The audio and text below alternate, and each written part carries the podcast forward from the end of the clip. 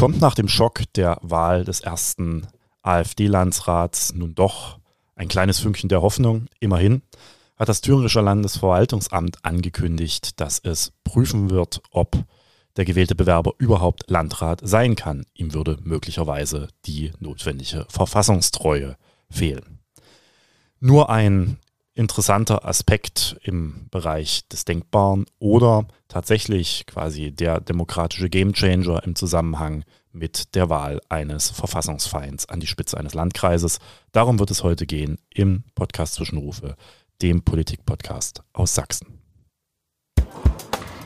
Werte Kolleginnen und Kollegen, was ist denn das für ein Käse? Haben Sie eigentlich mal bedacht? Selbst in Sachsen. Schon alleine diese bodenlose Frechheit. Das ist doch aber nicht der Maßstab.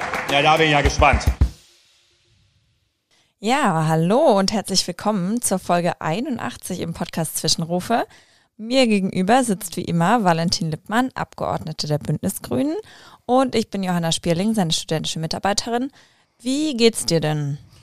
Naja, in Anbetracht des Themas, über das wir heute reden und dem Umstand, dass es nicht nur einen Landrat in Sonneberg gibt, der AfD Mitglied ist, sondern nun auch seit dem Wochenende wir einen hauptamtlichen Bürgermeister in Sachsen-Anhalt haben, könnte es mir besser gehen. Alles klar, ja, dann starten wir direkt äh, mal rein in die letzte Folge vor der Sommerpause, damit ihr Bescheid wisst. Genau, du hattest es schon erwähnt, in der letzten Woche ist viel passiert. Natürlich nicht mehr oder weniger als sonst ohnehin schon passiert, aber sehr relevant für das Verfassungsrecht und damit für dich. Und zwar wurde das erste Mal ein Landrat und das erste Mal ein hauptamtlicher Bürgermeister der AfD ins Amt gewählt. Demokratisch gewählt. Wie demokratisch sind denn die beiden Personen? Ja gut, das ist jetzt genau der äh, Gegenstand dessen, um den sich jetzt gestritten wird.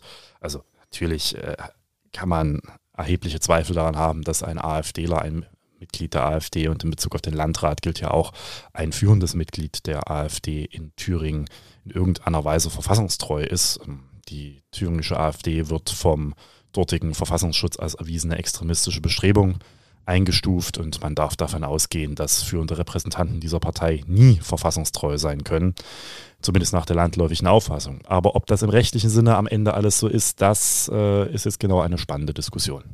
Was gibt es denn da für rechtliche Grundlagen, die man, die jetzt geprüft werden können?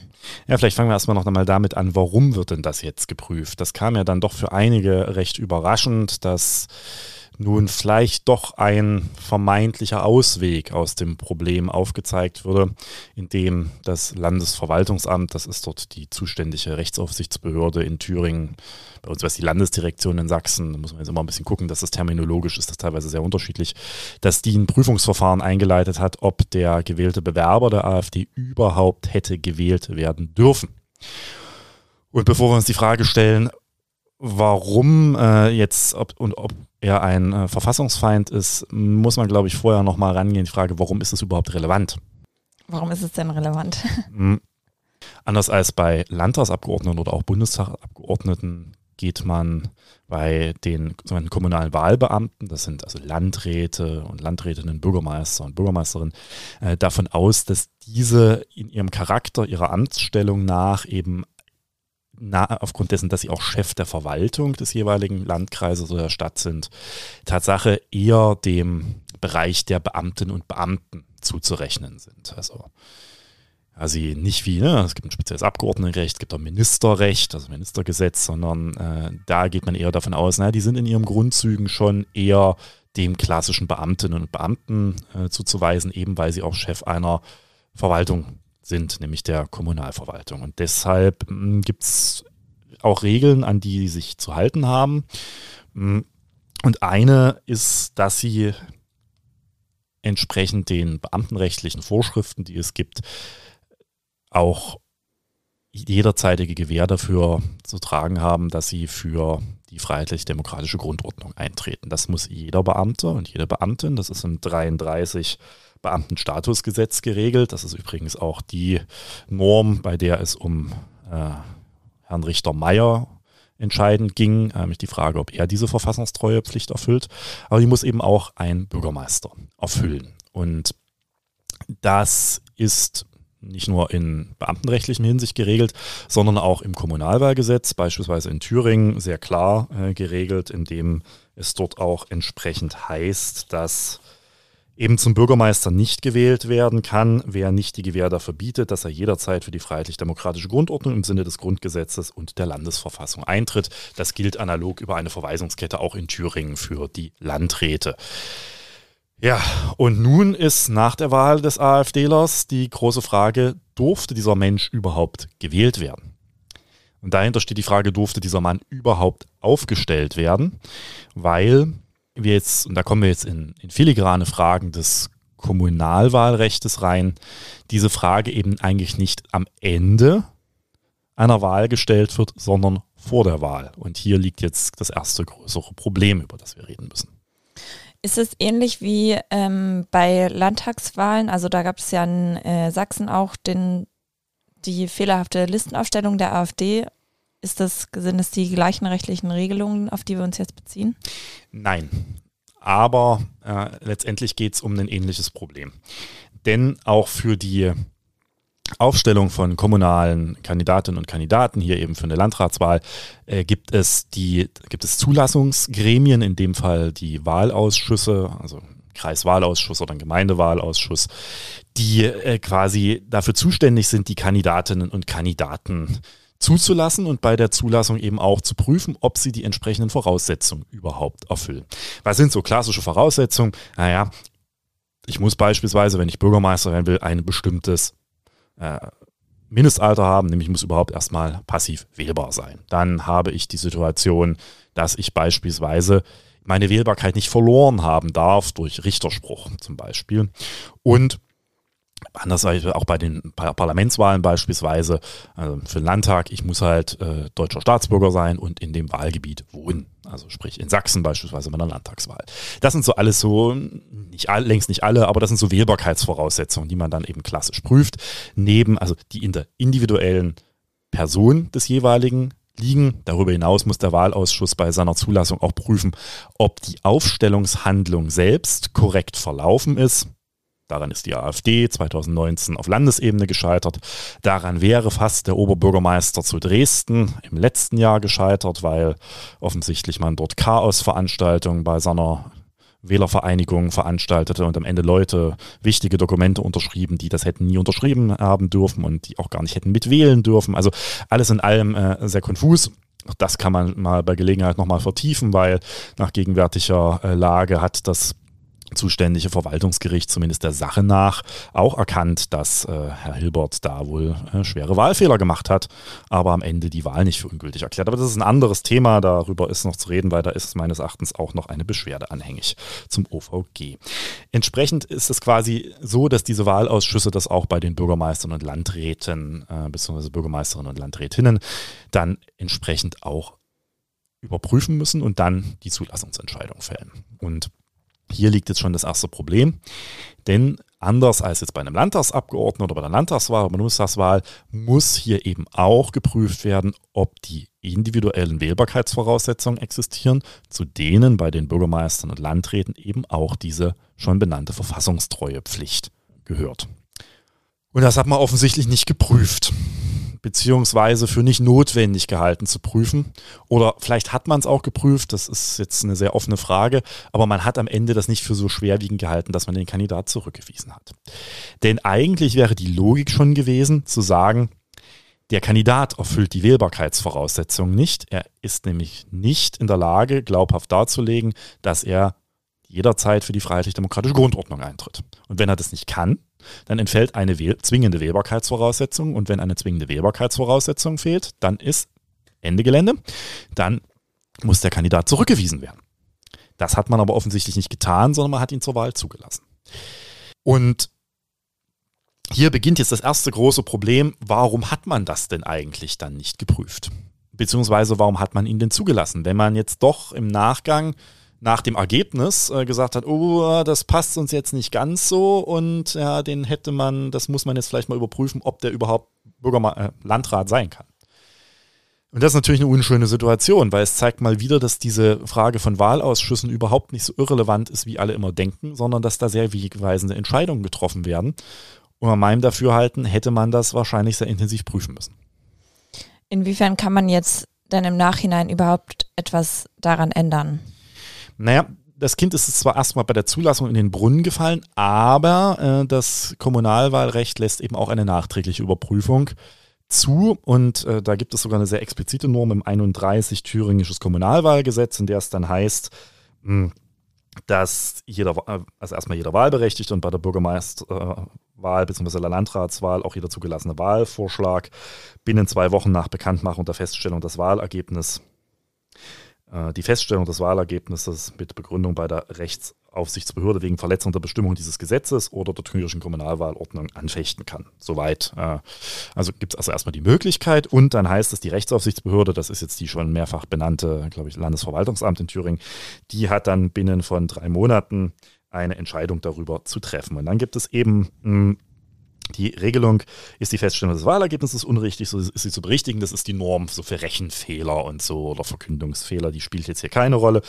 Aber sind erhebliche Verstöße gegen Wahlvorschriften vorgekommen, die geeignet sind, das Wahlergebnis wesentlich zu beeinflussen, so ist die Wahl für ungültig zu erklären.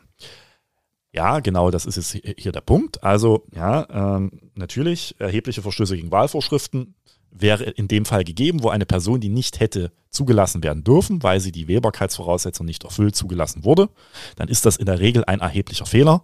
Der ist in dem Fall auch relevant, weil die Person ist gewählt worden. Also man kann jetzt nicht sagen, das ist ja egal, ob jetzt Kandidat auf quasi Platz 15 bei der Landratswahl, ich glaube, so viele Kandidaten gab es da nicht, aber hypothetisch, ob der nun die Voraussetzungen erfüllt hat, das ist ja für die Wahl egal, weil der ist am Ende nicht gewählt worden. Hier muss man jetzt sagen, Parlamentsrecht würde man sagen, das ist mandatsrelevant. Das ist jetzt hier nicht die, der passende Terminus, weil es geht nicht um Mandat, es geht um ein Amt, aber es ist quasi ergebnisrelevant, würde man hier wahrscheinlich sagen. Und zwar am höchsten Maß. Es geht nämlich um die Frage, ob der gewählte Bewerber am Ende überhaupt die Voraussetzung hatte. Und ein Bewerber, der gewählt wurde, wo er die Voraussetzung nicht hatte, ja, da muss man wohl davon ausgehen, dass äh, die Verstöße gegen Wahlvorschriften dort äh, zustande gekommen sind, wenn man der Logik folgt. Und dann gibt es noch einen Satz, und der illustriert das jetzt eigentlich noch viel äh, deutlicher. Wurde eine Person gewählt, der die Wählbarkeit fehlte, so ist die Wahl dieser Person für ungültig zu erklären. Hm. Also hier eigentlich schon, wenn er im Nachgang feststellt, dass die Wählbarkeit nicht gegeben war, dann ist die logische Folge, dass die entsprechende Wahl dieser Person für ungültig zu erklären ist. Also da hat man schon noch Verfahren, das im Nachgang zu überprüfen. Mm, das ist jetzt ein, eine juristisch auch immer wieder umstrittene Frage. Hätte quasi auch schon die Rechtsaufsicht gegen die Zulassung durch den Wahlausschuss vorgehen müssen. Aber es ist durchaus möglich, dass man im Nachgang eben auch sagt, die Wählbarkeit existierte gar nicht. Ja, und das ist jetzt offenbar das, was geprüft wird, ergebnisoffen, denn es geht da um die entscheidende Frage, ist die Person verfassungstreu? Und bietet sie auch, ne, also hier geht es nicht um die Frage, ist sie verfassungsfeindlich? Das wäre Tatsache, also im Sinne des Parteienverbots beispielsweise, eine wesentlich höhere Hürde, sondern es ist quasi die Umkehrfrage, bietet sie jederzeitige Gewähr für ihre Verfassungstreue? Also es ist das quasi das in der Nachweis das deutliche Gegenüber. Es geht um weit mehr als nicht nur die Verfassung nicht zu bekämpfen, sondern oder sie in Frage zu stellen, sondern es geht darum, dass man sie jederzeit aktiv also sie unterstützt. Und da ist die Hürde natürlich deutlich niedriger. Und da geht es jetzt genau darum, das zu überprüfen. Das ist übrigens gar nicht mal neu, diese Debatte. Ich habe mich jetzt ein bisschen gewundert, weil so alle äh, sagen, Moment, das ist ja eine vollkommen neue Debatte, da haben wir uns noch nie mit beschäftigt. In Zusammenhang mit der NPD-Wahlerfolgen in den mittleren 2000er Jahren gab es diese Debatte schon mal. Also mir war das dann relativ schnell auch in Erinnerung. Es gab nämlich die Fälle, dass in Mecklenburg-Vorpommern seinerzeit mehrere Kandidaten der NPD, die, und insoweit die Parallelen, sich für Bürgermeisterposten beworben haben, durch den Wahlausschuss zurückgewiesen wurden, wegen der fehlenden Verfassungstreue. Also damals hat man, und da gab es auch einen zugrunde liegenden Runderlass des Innenministeriums seinerzeit, dass man das im Vorfeld zu prüfen hätte, war also den Wahlausschüssen schon klar, ihr müsst im Vorfeld prüfen, ob die Leute überhaupt verfassungstreu sind. Nun ist die NPD in ihrer Qualifikation nochmal was anderes als die AfD. Das äh, will ich überhaupt nicht äh, in Frage stellen. Aber dass diese Konstellation existieren, in denen möglicherweise man die Verfassungstreue von Kandidaten explizit prüfen muss im Vorfeld, das war bekannt, insbesondere auch, weil damals, ich glaube, zwei Wahlausschüsse in Mecklenburg-Vorpommern NPD-Kandidaten zurückgewiesen hatten aufgrund dieser fehlenden Verfassungstreue. Und zumindest erstinstanzlich, ich müsste jetzt nachgucken, wie es weitergegangen ist, äh, deren Beschwerden dagegen auch keinen Erfolg hatten. Also die einfach an der Wahl nicht teilnehmen konnten. So, und das ist jetzt quasi die Gemengelage, in dem sich dieses Problemfeld darstellt und jetzt auch quasi die Entscheidung, man muss jetzt also prüfen, ist der Mensch Verfassung, nicht nur Verfassungsfeind, das wäre etwas, oder ist er andersrum. Man muss jetzt prüfen, ist der Mensch überhaupt in der Lage, als gewählter Landrat jederzeit auf dem Boden der freiheitlich-demokratischen Grundordnung zu stehen. Und das ist natürlich eine Einzelfallentscheidung. Das wollte ich gerade fragen, weil die Partei in Thüringen ja als erwiesen rechtsextrem äh, eingeordnet ist. Das ist für die einzelne Person als Bürgermeister, kann nicht als Grund jetzt genommen werden. Ja und nein. Also es ist, es reicht nicht aus, jetzt mit dem Verfassungsschutzbericht zu wedeln und mhm. zu sagen, hier, die sind aber in Thüringen als rechtsextrem eingestuft. Und es hätte vorher auch nicht gereicht bei der Prüfung. Es hätte vorher auch nicht und da kommen wir nämlich gleich zu einem Problem, über das man dann nämlich trefflich äh, diskutieren muss, ähm, aber nämlich die Frage der Kompetenz der Wahlausschüsse in dieser Frage.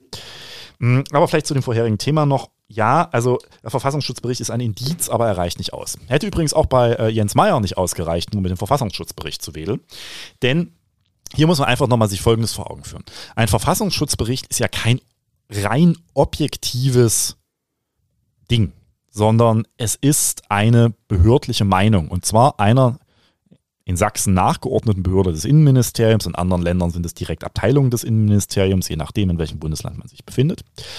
Das heißt, es ist eine reine, erstmal reine Exekutiventscheidung. Gegen die kann ich vorgehen, gegen die kann ich klagen, ne? aber es ist jetzt, es ist nicht unbedingt davon auszugehen, dass jeder Verfassungsschutzbericht quasi unumstößlich ist.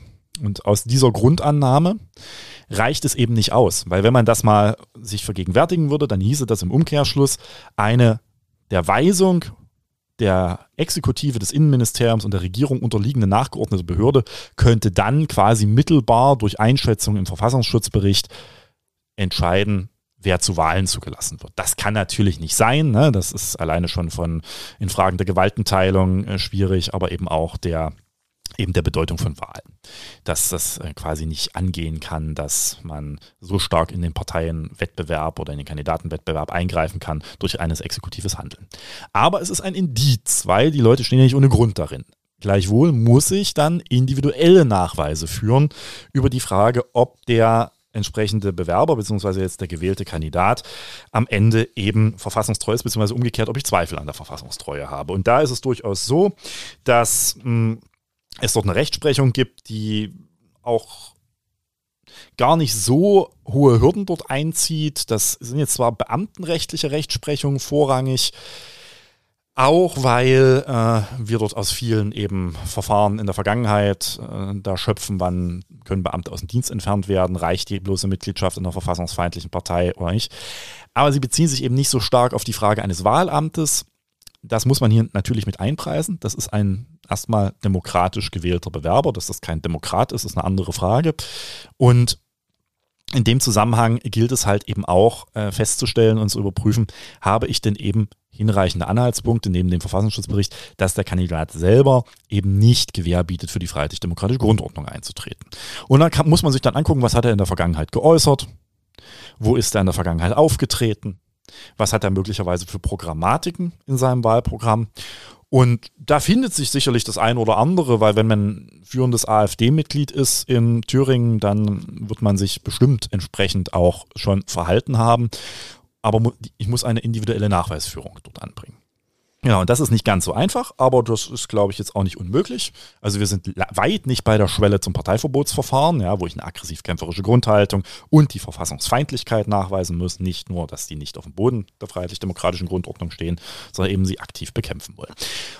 Ja, das ist, dürfte machbar sein. Die Frage ist hier allerdings vollkommen berechtigt, ob es eben andersrum noch äh, viel, viel stärker als es beim normalen Beamten, ja, der ja einfach kein Wahlamt inne hat, eben noch zu, äh, zu gewichten ist, dass das natürlich ein Amt ist, was aus einer demokratischen Wahl hervorgegangen ist und entsprechend wir hier natürlich auch, was die, die Frage der entsprechenden Betätigungen angeht, ob man, ähm, ne, ob hier auch mittelbar um die Eingriffe in die verfassungsmäßige Stellung der Parteien als diejenigen, die den Kandidaten aufgestellt haben, geht. Also das muss man möglicherweise alles doch deutlich höher gewichten bei der Frage.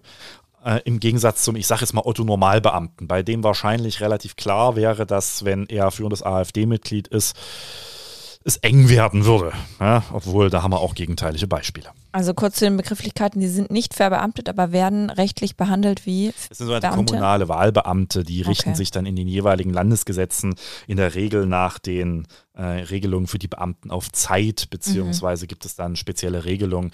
Also das sind, das sind rechtlich gesehen Beamte, die sind aber nicht Beamte im Sinne, dass sie quasi beim, beim Staat verbeamtet wurden oder ähnlich und damit quasi Lebenszeit ernannt sind, sondern sie sind eben für den Zeitpunkt ihres, äh, ihrer Wahlperiode sind sie auf Zeit verbeamtet. Okay, alles klar. Ja, und das ist jetzt nämlich genau eines der Punkte, habe ich gerade schon gesagt, um die wir uns jetzt am Ende drehen, wenn man sagt, naja, das hätte ja vorher schon der Wahlausschuss prüfen müssen, weil das ist ja eine essentielle Wählbarkeitsvoraussetzung. Dann kommen wir nämlich zur Frage, können die das überhaupt? Also Aber Sie konnten es ja in Mecklenburg-Vorpommern offenbar schon. ja, aber offenbar hat man die Fälle auch wieder vergessen gehabt, muss ich Okay. sagen. Das, ich weiß, das war damals ein ziemliches, gab es auch Aufschrei und auch damals gab es schon, glaube ich, eine Auseinandersetzung im, auch juristische dann darum, auch im Schrifttum. Aber ja klar, also sie können das, ne? aber die Frage ist halt, mit welcher Durchdringungstiefe. Und können sie das im Zweifel auch so, dass sie am Ende das auch rechtssicher, weil gegen die Entscheidung der Zurückweisung kann natürlich wiederum Beschwerde bei der Rechtsaufsicht eingelegt werden, geklagt werden und das ist das. Jetzt kommen wir nämlich Tatsache so ein bisschen in die ähnliche Diskussion wie mit der AfD-Landesliste und dem Landeswahlausschuss. Sind die überhaupt in der Lage, das bewerten zu können? Da ist natürlich das, was ich da letztes Jahr beim Oberbürgermeister zu Dresden gefunden habe, wo es dann etwas holprig wurde für seine Zulassung. Das war ein schlichter, Vor also kein schlichter, das war schon ein gravierender Formfehler, der da gemacht wurde, aber der war aufgrund einer Aktenlage nachweisbar. Da hatte einfach eine Person ein Dokument unterschrieben, die nicht wahlberechtigt war und sie hätte das Dokument nur unterschreiben dürfen, wenn sie wahlberechtigt war. So. Damit hatte man Zweifel am rechtmäßigen Zustandekommen dieser äh, entsprechenden Aufstellung, beziehungsweise eben an der Vollständigkeit der notwendigen Unterlagen. Hm. Jetzt gibt es natürlich da keine entsprechenden Äquivalente zur Prüfung. Klar, die müssen unterschreiben. Also zumindest in Sachsen, in Thüringen habe ich, äh, habe ich mir das gerade noch nicht angeguckt in der äh, entsprechenden Wahlordnung. Die müssen unterschreiben, dass sie die jederzeitige Gewähr dafür ähm, bieten in ihrer Zustimmungserklärung. Aber gut, das unterschreibt man halt. Ne? Die AfDler sind ja auch selbst überzeugt, dass sie keine Verfassungsfeinde sind. In dem Sinne haben sie das auch unterschrieben, im Zweifel. Aber wie überprüfe ich das jetzt? Und da komme ich natürlich in einen sehr weiten Punkt rein, da ist jetzt so ein Kreiswahlausschuss und dem mute ich jetzt zu, quasi rechtssicher zu bewerten, ob die Person hinreichend auf dem Boden des Grundgesetzes steht. Ich glaube, da erwartet man auch sehr viel, weil das ist eben nicht Bauchgefühl, sondern da brauche ich dann schon juristisch haltbare Argumentationen, Anhaltspunkte, Tatsachen, die eben diese Entscheidung auch stützen. Sonst habe ich im Nachgang das Problem, dass die Wahl auch wieder in, auf tönernen Füßen steht und möglicherweise dann wiederholt werden muss, weil man im Nachgang feststellt, naja, ihr hättet den gar nicht zurückweisen dürfen oder zumindest nicht mit dieser Begründung zurückweisen dürfen. Das macht die Sache nicht einfach.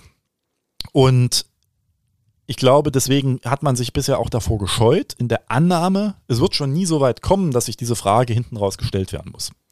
Und deswegen ist es jetzt auch richtig, dass das überprüft wird, weil man ist eben vornherein nicht davon ausgegangen, dass diese Entscheidung relevant ist.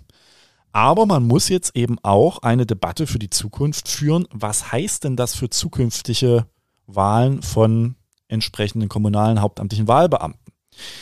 Und was erwarten wir dort auch von diesen Wahlausschüssen, die formal zusammen mit der Wahlleitung erstmal diejenigen sind, die diese Entscheidung treffen müssen?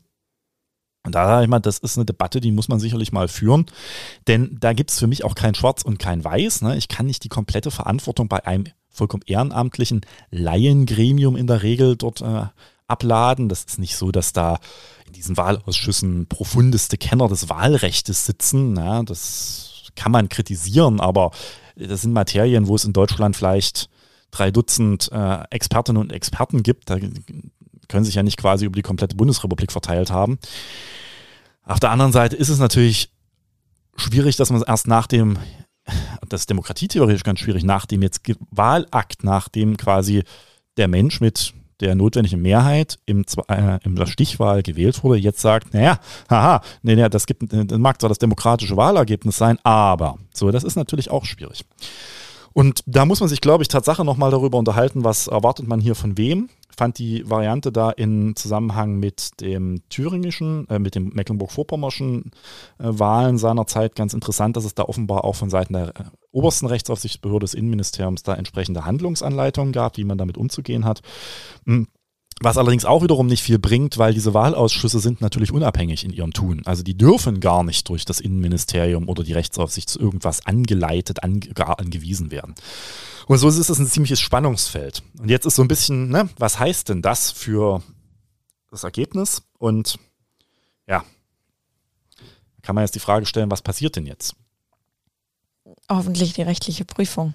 Ja, aber was passiert jetzt, wenn die rechtliche Prüfung zu dem Ergebnis kommt, der hätte nicht aufgestellt werden dürfen? Ja, das Ergebnis ist nicht, ja, das Ergebnis ist aber nicht, dass dann der Zweitplatzierte gewählt ist, sondern ist die Wahl zu wiederholen.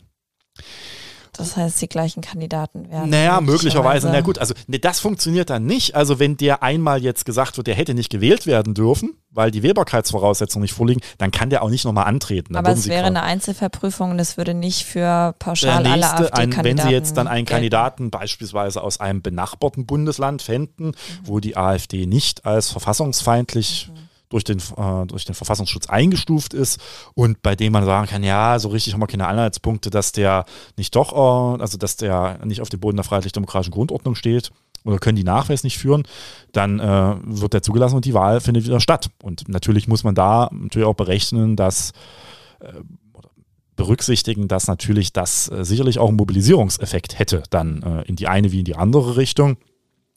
Davon darf man diese rechtliche Prüfung nicht abhängig machen. Aber es ist jetzt nicht so, dass wenn die Rechtsaufsicht sagt, ja, Sesselmann, äh, Sie hätten gar nicht gewählt werden dürfen und dann wird der Zweitplatzierte zum Landrat ernannt. Das wird nicht funktionieren. Sodass man jetzt in einer ziemlichen Misere ist, weil selbst wenn man jetzt in dem konkreten Fall das abwenden kann, heißt das auch nur, wir gehen in die nächste Runde.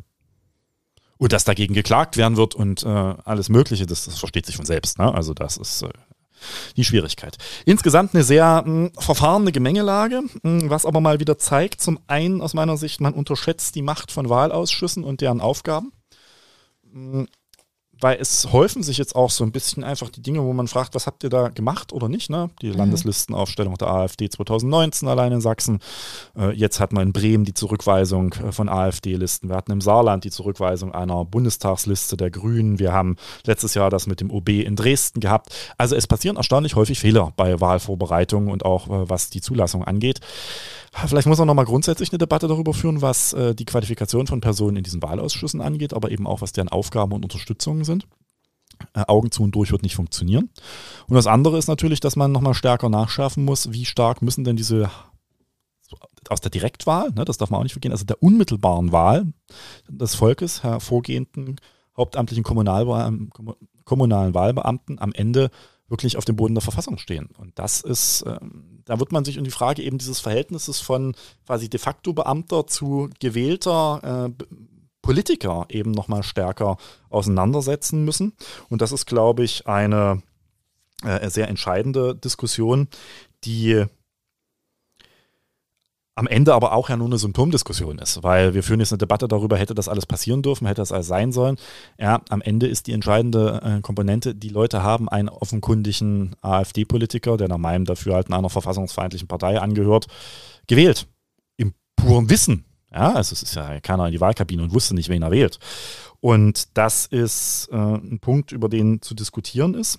Vor allem aber vor dem Hintergrund, dass mit Blick auf die generelle Aussichten auf die Wahlen in den nächsten Jahren, äh, das natürlich eine Frage ist, die sicherlich nur, nicht nur diese Einzelfallrelevanz hat. Von daher können wir froh sein, dass das jetzt mal ein Punkt ist, wo man das alles nochmal durchprüfen und alles nochmal auch durchelaborieren kann, weil am Ende offenbaren sich hier auch inzidente Schwächen auch des Prinzips der wehrhaften Demokratie, weil an diesem Fall sehr deutlich wird, die, die verschiedenen Verfassungsprinzipien, aber auch die verschiedenen Grundsätze, ja, freiheitlich-demokratische Grundordnung, aber eben auch das Demokratieprinzip, was wiederum ja Teil der freiheitlich-demokratischen Grundordnung, wie, wie sehr das an dieser Stelle aneinander reibt ja, und eben keine so 100% eindeutigen Antworten hervorbringt, wie man sie vielleicht gerne hätte in dieser Frage. Ja. Okay. Dann erstmal so viel zu diesem Thema und das zweite wird deutlich kürzer werden, nehme ich an. Wer weiß, ein spannendes Thema. Wir werden Zuhörerinnen sehen, und aber Zuhörer wissen ja, dass neben meinem äh, Hang zu den absonderlichen Materien des Wahlrechtes ein anderer Hang einem anderen Rechtsgebiet gilt, das äh, meines Erachtens nicht minder spannend ist, aber womit ich Leute wahrscheinlich in den Schlaf sprechen kann. nämlich dem Beamten- und Besoldungsrecht. Ja, und das kommt jetzt. Und zwar soll es in Zukunft möglich sein, dass sich Beamte in Sachsen auch gesetzlich versichern. Und zwar nicht nur das tun, sondern auch eine pauschale Beihilfe dafür bekommen. Ja, und das ist ein Riesenerfolg. Und jetzt denken sich die Leute draußen wahrscheinlich, die den Podcast hören, was will der Mann von mir? Es sei denn, es handelt sich um kürzlich im Freistaat Sachsen verbeamtete Lehrerinnen und Lehrer. Oder Herzlich- bald. Oder bald herzliche Grüße. Mm, weil die fragen nämlich schon die ganze Zeit an, wann es denn kommt. Aber deswegen mal kurz drüber gesprochen, das ist gar keine äh, so unspannende Materie. Denn sie zeigt auch so ein bisschen Absurditäten des Beamtentums. Und ob das alles noch so modern ist. Und jetzt äh, vielleicht mal kurz aufgerissen. Es geht um die Frage der Krankenversicherung von Beamten. Hm. Die ist nämlich nicht so, wie man sich das landläufig, wenn man nicht verbeamtet ist, vorstellt. Also bei Beamten ist vieles nicht so, wie man sich landläufig das vorstellt, wie es sein sollte, sondern es ist halt Beamtenrecht oder Besoldungsrecht. Und da gibt es so schöne Grundsätze, ne? das Alimentationsprinzip, Beamter muss gut davon leben können, was er verdient, über eben auch ein paar andere. Und, und dazu gehört auch das äh, Fürsorgeprinzip des Dienstherrn. Also Dienstherrn ist noch historisch, das ist die Behörde, bei dem derjenige Beamter ist oder Beamte. Und dazu gehört eben auch die Frage, wie ist denn mit den Krankheitskosten des Beamten umzugehen? Und anders als das normal ist, es, es gibt das sogenannte System der Beihilfe. Die Beihilfe geht davon aus, dass der Staat einen nicht unerheblichen Teil der Krankheitslasten des Beamten trägt. Das heißt, das ist keine Krankenversicherung, sondern es ist erstmal so, dass er sagt, wenn ich jetzt hier eine ich, Rezept, Operation und so weiter, dann trägt das zu einem gewissen Anteil, in der Regel 50 Prozent, äh, bei dem Beamten selbst der Staat. Es gibt zwei Möglichkeiten für Beamte, sich privat und gesetzlich kranken zu versichern. Und bisher war es aber der Fall, dass man nur diese Beihilfen bekommt, wenn man privat versichert ist. Ist das richtig? Mm, Genau, also das ist äh, so gewesen, dass ich mich, das quasi der Grundsatz ist, ich kriege halt die Hä- Hälfte der Krankheitskosten vom Staat und den anderen Teil, den versichere ich. Und das versichere ich über eine private Krankenversicherung. Deswegen sind ein Großteil der äh, Beamtinnen und Beamten in privaten Krankenversicherungen. Jetzt gibt es aber viele Konstellationen, in denen äh, das äußerst ungünstig ist. Weswegen es Beamtinnen und Beamte gibt, die wollen in der gesetzlichen Krankenversicherung sein oder bleiben. Zum Beispiel bei Personen, die zu einem sehr späten Zeitpunkt verbeamtet werden. Das ist jetzt beispielsweise bei der Verbeamtungswelle der Lehrerinnen und Lehrer so gewesen. Warum spielt es eine Rolle? Weil sich die Tarife in der privaten Krankenversicherung ganz stark nach Vorerkrankung und Alter richten und nach Risikoeinschätzung. Das heißt, je älter ich da bin und umso mehr Risikofaktoren ich mitbringe, umso teurer ist das, was die haben wollen. Das ist bei der gesetzlichen Krankenversicherung nicht. Das richtet sich nur nach dem Einkommen. Und äh, das ist es für viele durchaus eine, eine interessante Frage bei der Verbeamtung gewesen. Was heißt denn das für mich und äh, auch meine zukünftige äh, Krankenversicherung, weil auch diese Tarife nicht fix sind unmittelbar, sondern die können auch mit, mit dem Alter zunehmen. Ja? Also das ist so ein bisschen der Grundsatz, je älter und kränker ich werde, umso mehr Geld muss ich zahlen. Das heißt, es gibt einige Teile, für die ist es schon vollkommen unattraktiv, in die private Krankenversicherung zu gehen. Dann gibt es Menschen, die für die ist es generell schwierig, überhaupt in eine privaten Krankenversicherung genommen zu werden, weil sie, oder überhaupt zu Konditionen, die nicht vollkommen unerschwinglich sind, weil sie eben Vorerkrankungen haben. Und dann gibt es Menschen, die wollen vielleicht nur zu einem gewissen Teil die Privilegien in Anführungsstrichen des Beamtenseins mitnehmen und sagen, naja, aber bei der Krankenversicherung, da will ich schon in die Solidargemeinschaft einzahlen. Und bisher war das so, dass man da gesagt hat, naja, das kannst du alles machen. Du kannst dich gerne gesetzlich krankenversichern, daran hindert dich ja keiner. Aber du musst dann den vollen Betrag zahlen und anders als beim Arbeitnehmer und bei der Arbeitnehmerin, wo der Arbeitgeber dann die Hälfte erstattet, oh, kriegst du halt von uns nicht. kriegst halt Also nur freie die Hälfte. Noch nicht besonders frei. Genau, also deswegen, also du konntest dich schon jetzt freiwillig äh, gesetzlich versichern, nur eben nicht nachteilsfrei. Mm, Und das ist schon eine Menge Holz. Also wir, ich sehe das ja auch, ne? Ich bin äh, in der GKV, obwohl man auch Landtagsabgeordneten die Beihilfe eben zugesteht, äh, bin ich in der GKV geblieben und ich sehe ja, was ich da pro Monat zahle und jetzt kommt der Treppenwitz. Den Landtagsabgeordneten, die sozialversicherungsrechtlich, in dem Fall wie Beamte eigentlich behandelt werden, denen gestand man schon die ganze Zeit zu, dass sie sich gesetzlich versichern können oder gesetzlich versichert bleiben können und die Hälfte davon vom Staat kriegen. Also quasi das, was man den eigenen Beamten lange Zeit verwehrt hat. Das hat natürlich auch was damit zu tun, dass man hier nicht Lebenszeit ernannt ist als Abgeordneter. Außer man ist bei der CDU, da hat man manchmal das Gefühl. Aber äh, eben auch der Wechsel höher ist und dann natürlich ein Wechsel zwischen Beihilfesystem und GKV und so weiter. Das wäre alles sehr problematisch. Deswegen hat man das hier eingeführt. Muss man aber schon fragen, ob wir uns als Landtagsabgeordnete nicht was gegönnt haben, was man hätte eben auch viel, viel eher auch den Beamtinnen und Beamten gönnen können. Lange Rede, kurzer Sinn. Wir haben jetzt gesagt, naja, also irgendwie kann es so nicht weitergehen, auch beim Thema Attraktivität öffentlicher Dienst. Wir wollen mehr Quereinsteigerinnen und mehr Quereinsteiger. Das heißt, da kommen auch Leute im höheren Alter, die eben möglicherweise aus dem klassischen Arbeitnehmerverhältnis kommen. Äh, den wollen wir ermöglichen, dass sie in der GKV bleiben und aber davon jetzt nicht noch Schaden nehmen für diese Entscheidung und deswegen haben wir jetzt äh, endlich es geschafft, das mit dem sogenannten vierten Dienstrechtsänderungsgesetz, das wird wahrscheinlich äh, am diesem Mittwoch im Landtag beschlossen werden, eben es dann ermöglichen, nachdem das schon einige Bundesländer, allen voran Hamburg, äh, schon eingeführt werden, deswegen heißt das System auch gerne Hamburger Modell, es unseren Beamtinnen und Beamten eben zukünftig ermöglichen, wenn sie in der GKV sind, dass sie dann eben die Hälfte dieser GKV-Beiträge vom Staat erstattet bekommen, wie jede Arbeitnehmerin und jeder Arbeitnehmer. Und ich finde, es ist ein wichtiger und richtiger und guter Schritt in Richtung eines attraktiven äh, öffentlichen Dienstes und eben auch einer stärkeren Flexibilisierung und ein Weg für ein Stück wert mehr Gerechtigkeit in diesem System. Und es bleibt aber quasi diese Regelung, dass man, sobald man sich einmal für das ein oder andere System entschieden hat. Ja, also das ist. Bundesrecht, das können wir leider auch nicht ändern. Äh, ich kann das momentan nur denen gewähren, die jetzt in der GKV sind. Wenn die Okay. schon einmal in der PKV sind, dann gibt es zwar auch ganz seltene Fälle, wie man da wieder rauskommt, aber unter einer Beihilfe, aber in, in der Regel wird das nicht so ohne weiteres möglich sein, sondern es trifft jetzt diejenigen, die bereits oder noch in der GKV sind. Okay, Und natürlich alle zukünftigen. genau, für diejenigen. zukünftige. Deswegen war das auch ein Punkt, wo wir gesagt hätten, wir hätten diese Entscheidung. Ich habe da schon in der letzten Legislatur sehr, sehr hart äh, für gekämpft und wie gesagt, einige haben mich angeguckt, was ist das für ein Thema. Äh, diejenigen, die davon betroffen sind, ähm, was viele sind im Freistaat Sachsen, die wussten, wovon wir reden. Denn das haben wir nämlich da schon gesagt, eigentlich hätte man diese Entscheidung vor der Verbeamtungswelle der Lehrerinnen und Lehrer treffen müssen. Weil dann hätte man denen objektive äh, Maßstäbe an die Hand gegeben, sich dann tatsächlich zu entscheiden, was ist für sie besser. Gehen sie ins Beihilfemodell oder gehen sie eben in äh, den Bereich der gesetzlichen Krankenversicherung. Naja, Ende vom Lied ist, äh, in Oppositionszeiten hat man auf uns nicht gehört und auch jetzt war das ein ziemlicher Kraftakt, das durchzusetzen, weil natürlich äh, von Seiten des, insbesondere des Finanzministeriums immer wieder gravierende Bedenken dagegen gibt, weil die Sorge, dass man sich quasi seiner Fürsorgeverpflichtung entledigen würde, was nicht stimmt. Aber eben auch guter Lobbyismus der privaten Krankenversicherer, muss man uns nichts vormachen. Die haben natürlich Angst und bisher sind Beamtinnen und Beamten nicht unerheblicher Teil ihrer quasi nicht gerade auch insolventen Kundschaft und da jeder, der da woanders hingeht, ist ein Problem.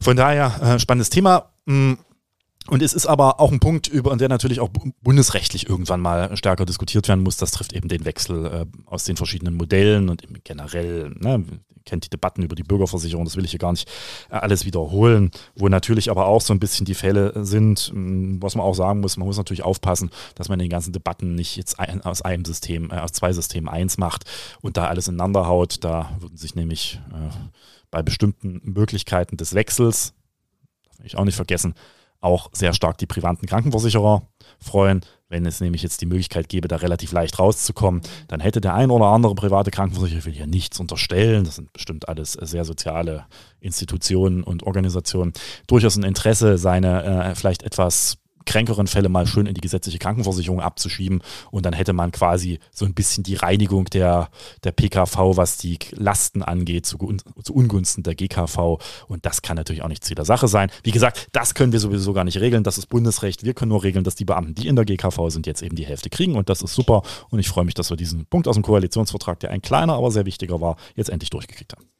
Und noch eine ganz kurze Frage, weil die im Plenum, da es jetzt von der Regierung ja beschlossen wird, vielleicht nicht ganz so hervorkommen würde. Was hat denn bisher dagegen gesprochen, das nicht zu tun, Also aus, außer finanzielle Gründe? Der Landtag beschließt das immer noch. Ich möchte, der Landtag Ah, ist stimmt. der Gesetzgeber. Ja, das, äh, also was hat dagegen gesprochen? Nicht viel. Also es waren Scheinargumente. Wir haben das schon immer so gemacht.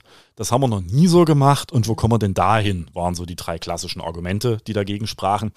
Ich hatte schon ein bisschen was angedeutet. Natürlich ein starker Lobbyismus der privaten Krankenversicherer und die Sorge, dass man hier quasi hintenrum in die Bürgerversicherung einsteigen würde verfassungsrechtliche Bedenken hinsichtlich der Frage, ob das dann der Beamte sich quasi äh, oder der Dienstherr der Fürsorgepflicht für den Beamten entledigen würde. Das ist meines Erachtens eine sehr schräge Debatte, die ja nicht stimmt, weil wir kommen ja der nach, ja, immer noch äh, dadurch, dass wir eben die Hälfte entsprechend gewähren, bis hin zu ganz grundsätzlichen Auffassungen, dass das zu einem Ungleichgewicht innerhalb der Beamtenschaft führen würde. Naja, die haben wir auch jetzt schon. Also das ist, glaube ich, nicht der Punkt. Ja, und äh, das waren so die Kernargumente. Überzeugend war davon keins. Und lange Zeit, muss man aber sagen, haben sich auch die, die Beamtengewerkschaften, also das ist ja sowieso so ein Ding der äh, quasi der terminologischen Unmöglichkeit, also die Beamtenverbände, teilweise ja aber auch Beamte, die in Gewerkschaften organisiert sind, sehr stark dagegen gewehrt. Äh, aus Gründen, die auch stark damit zu tun hatten, dass natürlich auch da enge Verhältnisse teilweise zu den entsprechenden Versicherern beispielsweise existierten und teilweise sicherlich noch existieren. Das hat, das, den Widerstand ist in den letzten Jahren aufgegeben worden. Ich sage jetzt mal so, die sitzen eher alle da, dass es entweder wollten oder jetzt in der Vergangenheit zumindest sagten, wir werden es nicht mehr blockieren. Okay. Gut, dann ja, wird die Entscheidung vermutlich am Mittwoch nicht so spannend, weil wir wissen, dass es vermutlich durchkommt. Ja, da gibt es auch eine breite Unterstützung. Also auch gerade aus, aus äh, die Linke hat das auch mal kürzlich wieder gefordert. Von daher gehe ich davon aus, dass es da eine breite Mehrheit für gibt. Mhm, Das ist doch gut. Und damit sind wir für heute am Ende. Ja. Hast du noch irgendwas Tolles mitgebracht oder möchtest du den Leuten noch was für die Sommerpause mitgeben oder Ja, ich wünsche allen eine erholsame Sommerpause in Anbetracht dessen, dass äh, viel los ist und äh, viel los war. Ich habe auch das Gefühl, dass äh, dieses sehr stark reizüberflutete System vielleicht auch mal ein paar Wochen Ruhe sich gönnen könnte. ja. Dann wünsche ich das Gleiche und bis zum nächsten Mal. Ja, vielen Dank. Bis zum nächsten Mal. Tschüss. Tschüss.